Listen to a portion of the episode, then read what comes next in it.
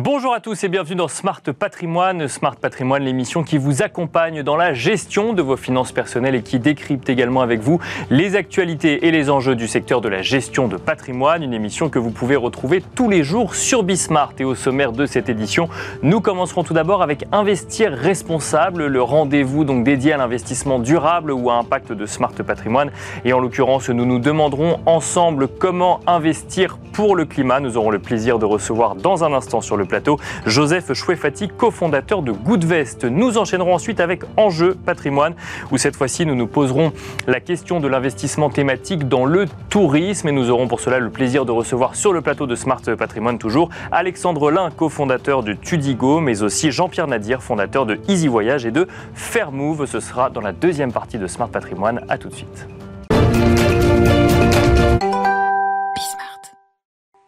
Comment utiliser son épargne afin d'investir pour le climat Voilà la question que se posent de plus en plus d'investisseurs ou d'épargnants. Et pour y répondre, nous avons le plaisir de recevoir dans Investir responsable Joseph Chouefati. Bonjour Joseph Chouefati. Bonjour Nicolas. Bienvenue sur le plateau de Smart Patrimoine. Vous êtes cofondateur de Goodvest. Goodvest, donc une plateforme en ligne qui propose de souscrire un contrat d'assurance vie pour le moment. Peut-être que ça évoluera, mais pour l'instant, un contrat d'assurance vie qui ensuite euh, permet de réaliser des investissements en ligne avec les accords de Paris. C'est bien ça? Exactement. L'objectif, en fait, c'est de proposer une vraie démarche à la fois scientifique et transparente qui respecte l'accord de Paris et qui va aller plus loin que les labels pour être certain qu'il n'y a pas de greenwashing et avoir une démarche engagée pour l'environnement à travers, de son, à travers son épargne.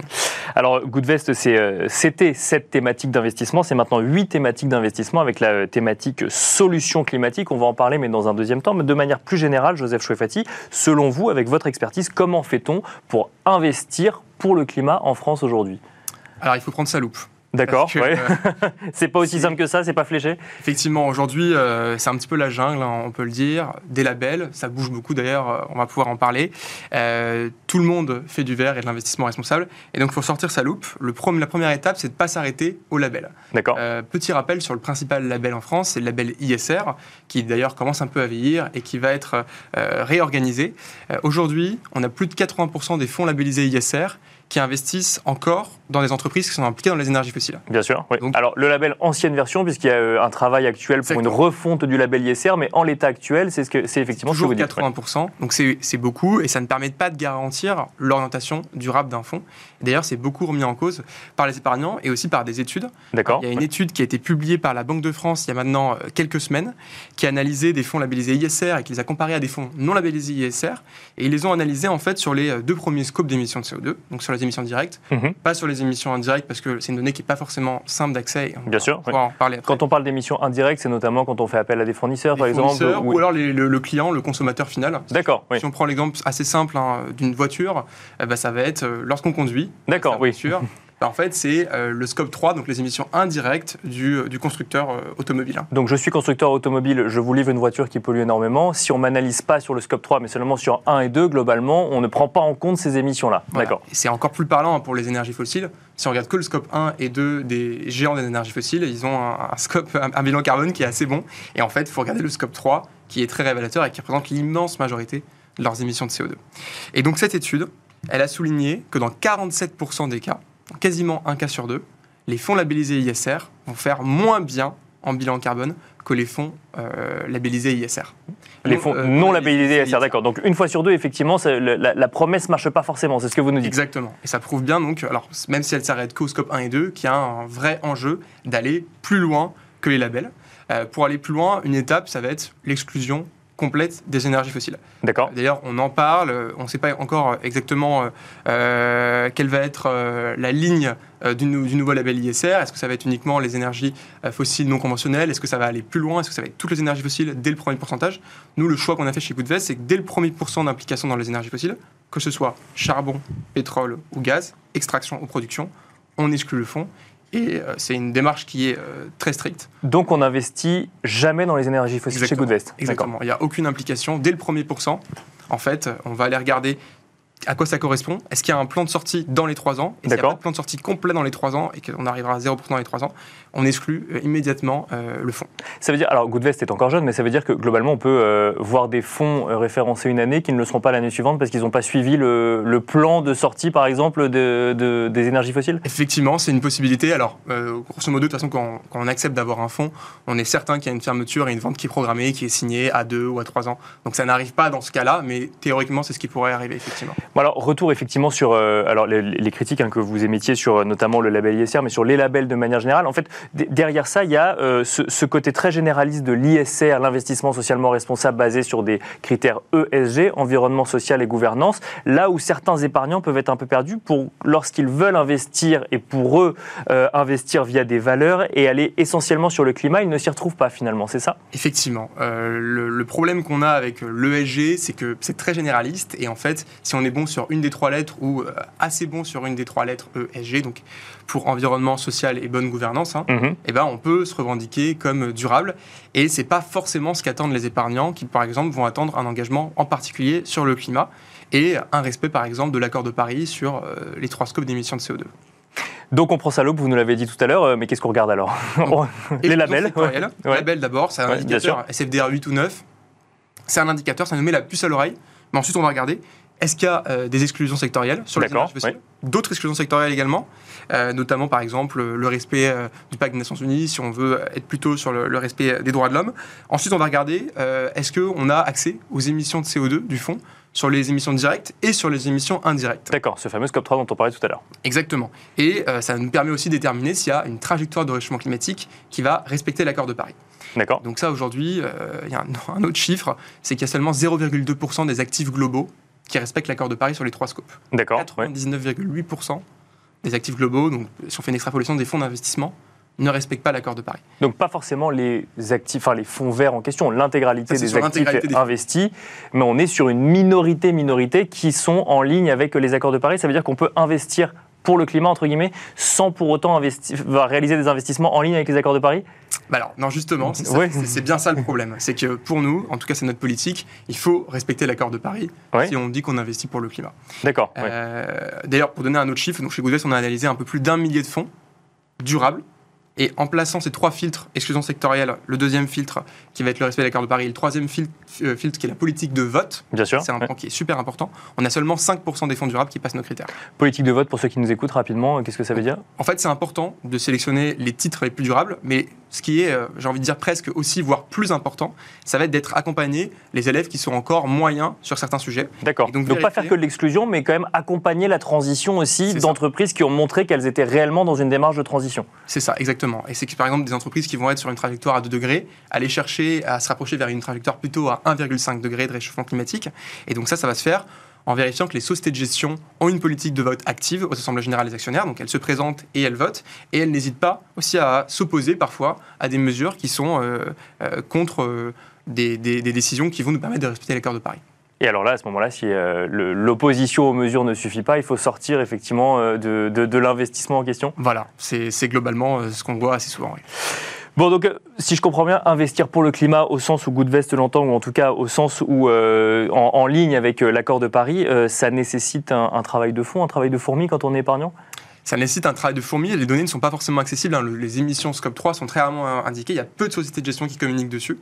Et donc, effectivement, ça, nécessite vraiment d'avoir sa loupe. Et en fait, il faut que, faut que le conseiller ou la solution d'épargne donne de la transparence, fournit ces données facilement à l'épargnant et lui explique en fait.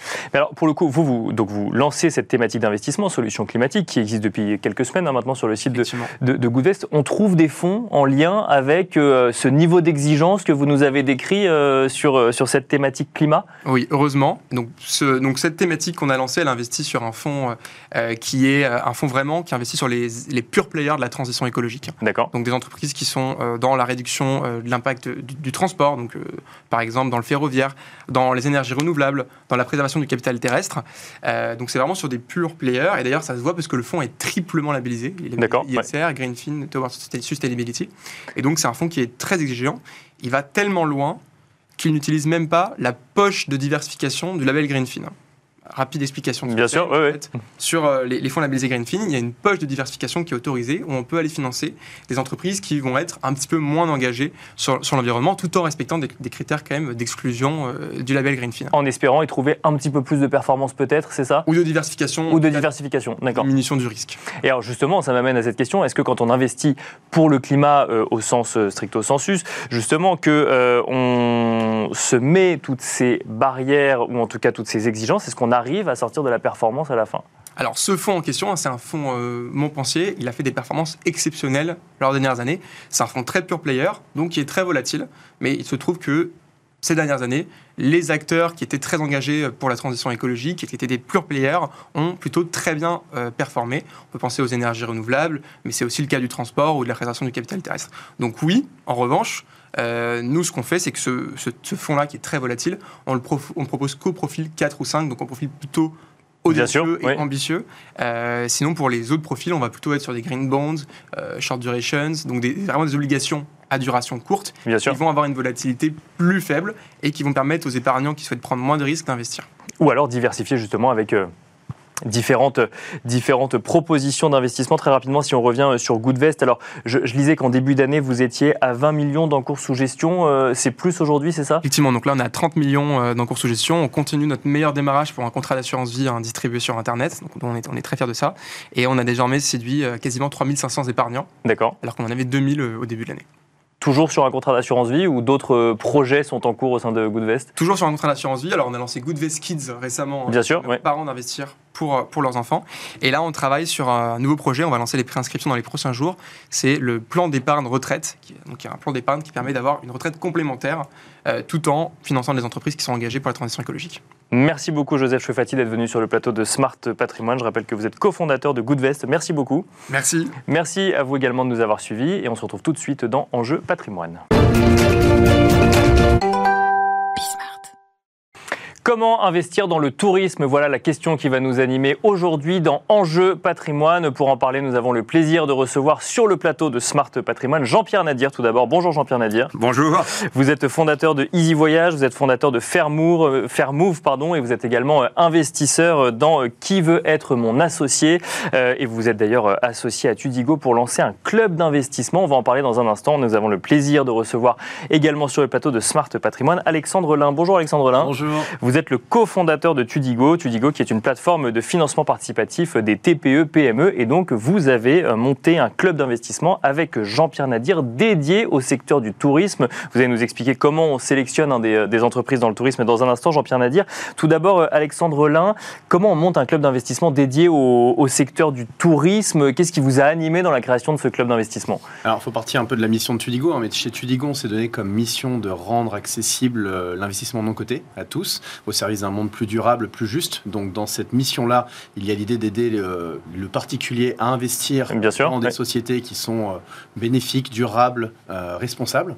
Euh, d'où la rencontre d'ailleurs avec Jean-Pierre Nadir il y a bientôt un an et qui, a, qui a donné lieu à une levée de fonds pour faire move sur Tudigo. Oui, c'est ça. C'est qu'en fait, vous aviez déjà travaillé ensemble avant ce club d'investissement pour la levée de fonds de Fairmove. Alors Fairmove, on peut en parler rapidement avant de revenir effectivement au club d'investissement pour, pour que tout le monde comprenne. Fairmove qui euh, a vocation à faire du tourisme durable. Hein, c'est ça, Jean-Pierre Nadir? Oui, à promouvoir en fait le tourisme responsable. Et donc, euh, ça veut dire euh, expliquer déjà, donc conscientiser autour de ces notions, parce qu'en fait, si je vous demande la définition du tourisme responsable, il y a peu de chances que vous, vous la connaissiez complètement. Vous avez forcément une idée, mais vous la connaissez pas forcément. Et donc, le tourisme responsable, ça consiste à vouloir réconcilier les enjeux de la planète des populations locales et des touristes. Et donc, dans l'appréciation aujourd'hui qu'on a du durable, du responsable, en permanence, donc, euh, on, a le prisme du CO2 et de la décarbonation. Mais on a très peu, en fait, le prisme de l'impact social. Or, le tourisme a un impact social au niveau mondial absolument donc conséquent, déjà donc à date, mais encore plus si on considère que c'est le principal levier aujourd'hui de développement de bon nombre de pays en difficulté. Donc, c'est pas juste réduire ses émissions carbone quand on se déplace, Exactement. moins prendre l'avion. Exactement, c'est à la fois effectivement donc décarboner cette industrie, et en même temps, effectivement, donc c'est mesurer l'impact social à destination. Quand Jean Covici nous explique qu'il faudrait arrêter de prendre l'avion, voilà, pour moi, si tu veux, c'est une, c'est la pire bêtise qu'on puisse effectivement donc énoncer. Quand on explique que par contre il faut décarboner l'aérien, c'est une, c'est une évidence. Alexandre Lin, donc là on a rapidement parlé de Fairmove, on y reviendra sûrement. Donc vous vous êtes rencontrés il y a un an euh, pour une levée de fonds pour Fairmove et ensuite là vous euh, créez un club d'investissement cette fois-ci pour aller investir dans d'autres sociétés mais dans le secteur du tourisme. Alors déjà quand on parle du secteur du tourisme, alors on l'a compris, on parle pas que des transports mais on parle de quoi concrètement? Ben, On parle d'entreprises de, d'entreprises qui viennent disrupter les usages grâce au digital dans le secteur du tourisme, dans le cadre de la thèse d'investissement Fairmove, d'entreprises qui vont rendre le, tourisme au, plus global, hein. c'est-à-dire que ça, va du transport à l'hébergement en passant par l'alimentation, euh, les énergies renouvelables, le traitement de l'eau. Euh, c'est en fait c'est extrêmement large. Donc euh, on va retrouver des, entreprises qui sont dans le secteur de l'intelligence artificielle, dans les biotech, des entreprises dans le digital également. Toujours donc en fait derrière cette thématique tourisme, on peut aller investir dans le digital par exemple? Ben oui, tout à fait, ouais, tout à fait.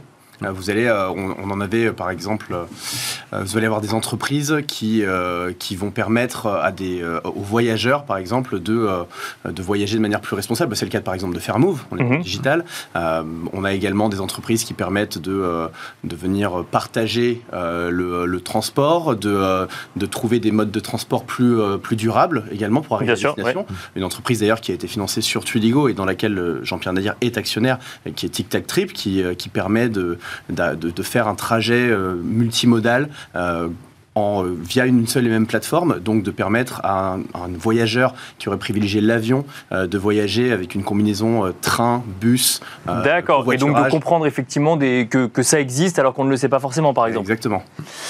Jean-Pierre Nadir, le secteur du tourisme, vous le connaissez depuis longtemps, on a parlé de Fairmove, avant ça vous avez fondé donc Easy Voyage. On pourrait se dire aujourd'hui que lorsque l'on veut justement faire du tourisme responsable ou durable, c'est forcément du circuit, circuit court, c'est arrêter d'aller à l'autre bout de la planète, mais mhm. c'est commencer par visiter son pays ou les pays aux alentours Moi, je ne crois, pas, je crois pas du tout à ça. Aujourd'hui, en fait, quel est, quel est, le problème du monde? Le problème du monde n'est pas que le climat monte. Le problème du monde, donc, c'est qu'il y a des grands déséquilibres euh, dans le monde dans lequel on vit. Et notre objectif, c'est de créer un monde apaisé. Dans ce monde apaisé, il y a 3 milliards de gens aujourd'hui qui vivent avec moins de 2 dollars par jour. Ces gens-là, donc, ils vivent tous dans des pays qui sont défavorisés et à qui on va expliquer qu'il va falloir qu'ils restent chez eux. Parce que de toute façon, effectivement, donc, euh, on veut, nous, on va, on, va ici tout fermer. Donc, en fait, on est bien dans, dans, dans une logique ou au contraire, il faut à destination créer de la richesse pour pouvoir effectivement donc la répartir, faire en sorte que les gens s'épanouissent sur leur sol et donc euh, euh, créer créer donc un maximum d'emplois et de valeur. Or, les deux principaux leviers d'emploi du monde, que sont donc euh, le manufacturier donc ou l'agriculture, mhm. sont deux leviers qui sont fortement en baisse dans ces pays. Manufacturier, c'est 2 à 3% de moins d'emplois dans le monde chaque année. Pourquoi? Parce que la machine remplace tout et les Chinois piquent tout. Donc les deux réunis, donc font qu'il reste pas grand chose pour les autres. Deuxième effectivement donc donc secteur, l'agriculture. L'agriculture, donc euh, aujourd'hui, l'agriculture industrielle dans un pays comme les États-Unis, un gars avec un tracteur fait 400 hectares tout seul. Mm. Donc euh, là où avant il fallait 6 personnes pour un hectare. Donc dans ces pays, Madagascar, le Sénégal, pour en citer quelques-uns, donc euh, même la Tunisie, quel est l'avenir pour ces pays? Donc il faut conserver l'économie touristique, c'est ça? Ben, il, faut, il faut préserver une économie. Donc moi je veux bien qu'on m'explique laquelle. Et moi la seule que je vois, c'est le tourisme. Parce que le tourisme, comme l'a très bien expliqué donc Alexandre, c'est au cœur de tous les modèles de réinvention. C'est au cœur de l'éco-bâti, c'est au cœur du traitement des eaux, c'est au cœur des énergies propres, c'est au cœur de la relocalisation. Vous savez que l'empreinte carbone, 50% de l'empreinte carbone mondiale, c'est les importations exportation, importation. Bien la France, c'est 52%. Donc, dans ces pays, on importe tout. Parce qu'il n'y a rien. Et pourquoi il n'y a rien? Parce qu'il n'y a pas d'acheteurs. Donc, en général, un gars à Madagascar qui produit dans le nord du pays, quand il ramène sa production, donc déjà à arrive à la capitale, il a perdu 50% de la production. Parce qu'il n'y a pas de chaîne du froid, et les routes sont minables, etc. Donc, ensuite de quoi il, est, il se fait avoir par le grossiste qui, qui pique toute la marge. On charge des bateaux donc euh, de CGA qui, à la fin, effectivement, ont fait des déficits énormes, mais, mais, qui, mais qui polluent donc, un maximum. Et on t'explique que c'est ça le modèle, effectivement, gagnant. Absolument pas. Moi, je dis que manger une mangue à l'île Maurice à la bonne saison, par un touriste qui est venu en avion, en vol direct, eh bien, ça a moins d'empreinte carbone que de la manger ici. Pareil pour les tomates cerises. Les tomates cerises du Maroc, on va, viennent pas comment tous les légumes et tous les fruits, non, mais c'est important d'avoir des éléments concrets. non, bien sûr. tu veux, ce qui est important, effectivement, donc, c'est de bien comprendre de quoi on parle. Les gens, en fait, ont un prisme qui est un tout petit, un tout petit modèle. En fait, il faut avoir une vue complète des systèmes. Voilà. Et quand on a une vue complète des systèmes, alors, le tourisme devient non pas le problème, mais la solution. Si on vient alors au-delà du, du transport, effectivement, qu'on a mentionné, sur l'impact social concrètement. Comment est-ce que demain, un touriste qui va à l'autre bout du monde peut avoir un impact social plus concret que ce qu'il a aujourd'hui? Ah bah, Forcément, donc en prenant les prestataires qui, eux, ont une application locale extrêmement forte, qui commence effectivement par ce que j'ai expliqué, c'est-à-dire à reproduire localement. Quand tu reproduis localement, tu crées des chaînes qui sont gagnantes à destination. La permariculture, la reforesterie, c'est 6 salariés par hectare. Donc tout de suite, tu crées un modèle gagnant si l'hôtel commence à s'approvisionner localement. Un exemple concret, la République dominicaine, 75% donc, des hôtels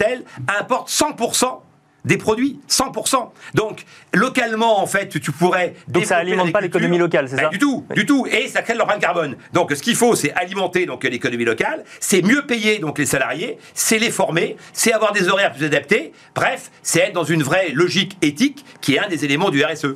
Jean-Pierre Nadir, si je reviens sur le, club d'investissement, alors il est, euh, il est prévu que vous identifiez notamment les entreprises de demain euh, dans le secteur du tourisme. Est-ce que ce sera forcément avec un biais durable ou ça va être beaucoup plus large effectivement que, que cela non, c'est vraiment dans l'idée, effectivement, de dire que tous ces modèles de réinvention vont se faire autour de ces considérations. L'avenir du tourisme, en fait, c'est effectivement donc euh, d'accompagner donc euh, aujourd'hui la transition écologique du secteur, que ce soit celle de l'hôtellerie ou effectivement donc celle du transport. Et ça tombe bien parce qu'il y a en France plein de startups qui effectivement essayent d'apporter leur contribution. Vous avez un salon donc Food Tech donc qui illustre très bien la chose. Vous avez plus de 300 exposants avec que des start qui ont tous des solutions assez géniales, mais qui ont du mal à se financer parce qu'en fait le, démarrage est toujours plus compliqué. En fait, tu as un peu de love money. Ensuite, effectivement, donc tu vas aller voir des fonds, mais entre les deux, c'est bien d'avoir un accompagnement. Et puis c'est bien surtout d'avoir un peu de mentorat pour ouvrir en fait le réseau. Et c'est ce qu'on va faire. On va apporter les deux éléments du mentorat, de l'expertise et puis de l'accompagnement et du carnet d'adresse. Avant, ce qu'on apporte vraiment en plus via le club d'investissement, parce que sur Tudigo, en fait, on reçoit euh,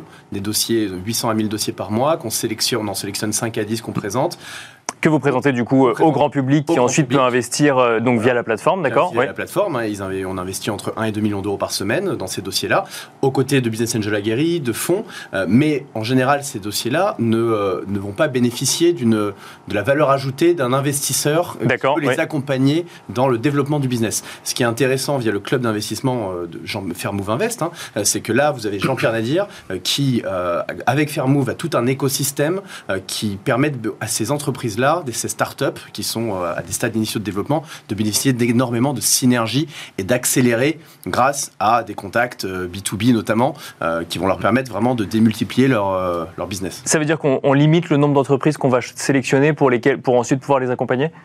Oui, absolument. Ouais. Ouais, On est sur une sélection euh, d'une entreprise par mois euh, dans un premier temps, et puis on passera à deux entreprises euh, dans un second temps.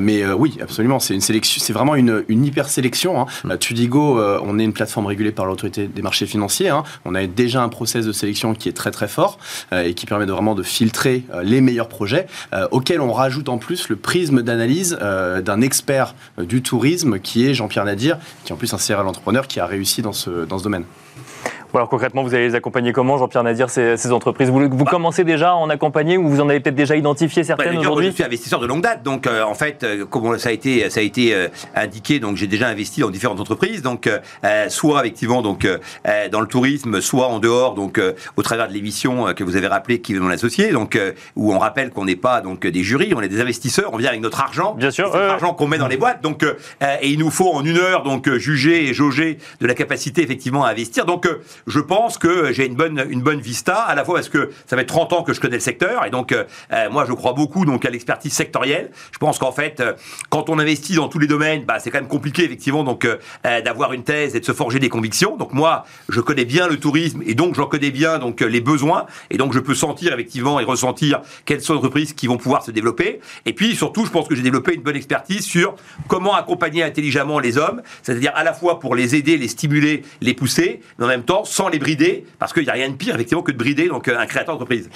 pour les gens qui nous écoutent, le tourisme, effectivement, on en a quand même beaucoup parlé sur les dernières années, sur le fait que c'était un secteur d'activité qui souffrait, effectivement, de, des différents confinements à travers le monde. On est maintenant dans des, dans des changements, dans des questionnements vis-à-vis des manières de voyager ou de faire du tourisme. Il reste des opportunités dans le secteur du tourisme aujourd'hui Il n'y a que des opportunités, mon cher ami. Donc, euh, alors, je ne vais pas vous refaire le coup des tomates et des, tomates cerises. on les connaît, donc, euh, Celle-là, j'ai déjà faite. Mais en tous les cas, donc, euh, il n'y a que des opportunités. Pourquoi? Parce que le tourisme, c'est en gros 5% de croissance donc euh, euh, par an donc sur euh, les 30 dernières années donc Covid mis à part. Bon, donc c'est une industrie qui ne cesse effectivement donc de se développer. Le tourisme, c'est l'un des deux trois grands désirs énoncés par l'ensemble de l'humanité quand on leur demande ce qu'ils voudront faire le jour où ils auront un peu d'argent. Et donc aujourd'hui, ce qui fait le tourisme, ce sont les primo voyageants, c'est-à-dire les Chinois qui sont à la consommation et les fameux Indiens qui vont être aujourd'hui donc la population numéro un mondiale. Chaque fois qu'un ingénieur indien touche son premier salaire, la première chose qu'il veut, c'est aller voir la Tour Eiffel. Et donc donc, aujourd'hui, on peut expliquer qu'on va empêcher tout ça. Ça ne marchera jamais. Donc, ce qu'il faut, c'est accompagner, c'est expliquer, c'est conscientiser, c'est décarboner et c'est upgrader